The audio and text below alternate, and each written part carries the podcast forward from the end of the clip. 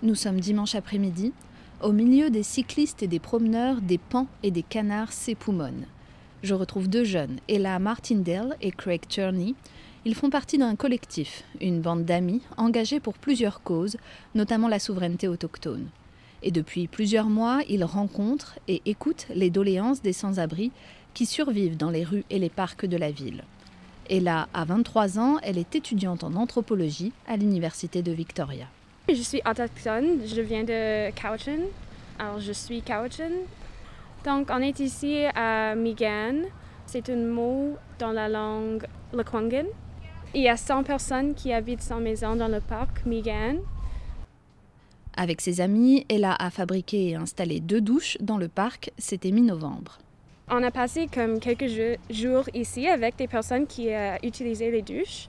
Tout le monde était euh, vraiment content de prendre une douche chez eux, au parc. Ouais, j'ai passé quelques bonnes journées ici avec les douches. Alors, de voir qu'ils ne sont pas ici, euh, ouais, c'est triste. Car désormais, sur le parc de stationnement, il n'y a plus de traces de leurs installations. Après seulement cinq jours d'activité, tout a été démantelé par les services municipaux. Craig a 29 ans, c'est le charpentier de l'équipe et il partage le sentiment d'Ella. Ça me fait triste parce que c'est plus que seulement une douche, c'est un signe d'amour par moi et des autres personnes qui a construit et euh, la ville a confisqué ça. Oui, ça me fait triste. C'est important de construire les douches parce que c'est une pandémie et c'est très important pour la santé, pas seulement de les gens qui habitent dans le parc, mais la santé de tout le monde dans la ville et dans le pays. Lors du démantèlement, Ella était présente. Elle reste choquée de l'intervention policière. J'étais là, euh, j'étais fâchée, triste, énervée.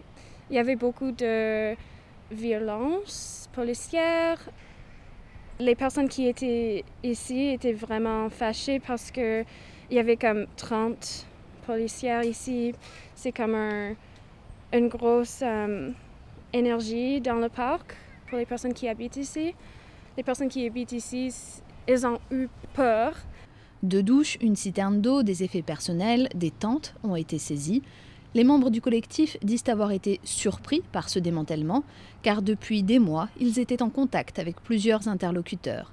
La conseillère Sarah Potts, mais aussi Shannon Perkins, manager des règlements à la ville, et Derek Newman, en charge des infrastructures des parcs. Le collectif dit regretter un manque de communication entre tous ces interlocuteurs. Law, les policiers ont confisqué les deux choses, le tent communautaire et les douches quand nous sommes dans conversation avec ville et particulièrement euh, dans conversation avec Sarah Potts. Beaucoup de la trust entre nous et la ville a fracturé, mais la première chose qui est importante pour moi et pour nous, c'est que les personnes qui habitent dans le parc à l'accès de douches, de choses pour la santé. Et si la façon pour accomplir ça, c'est de travailler avec la ville, mais c'est, c'est la seule, seule façon. L'équipe compte redistribuer aux sans-abri ce qui a été confisqué, des serviettes, du savon, des vêtements. Pour l'instant, ils n'envisagent pas de réinstaller les douches on va essayer de parler avec tout le monde pour trouver une solution. En même temps, c'est pas notre euh, job en fait. Euh, on est juste un groupe de personnes qui care.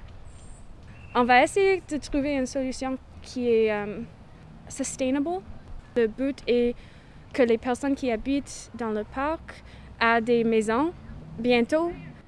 La ville a promis de reloger tous les sans-abri d'ici mars 2021. En attendant, les membres du collectif ont postulé pour obtenir la subvention d'urgence pour les services sociaux attribués par la ville. Ils se sont associés à Peers Victoria, un organisme à but non lucratif qui défend les travailleurs et travailleuses du sexe. La subvention d'un montant de 100 000 dollars devrait être attribuée dans les prochains jours.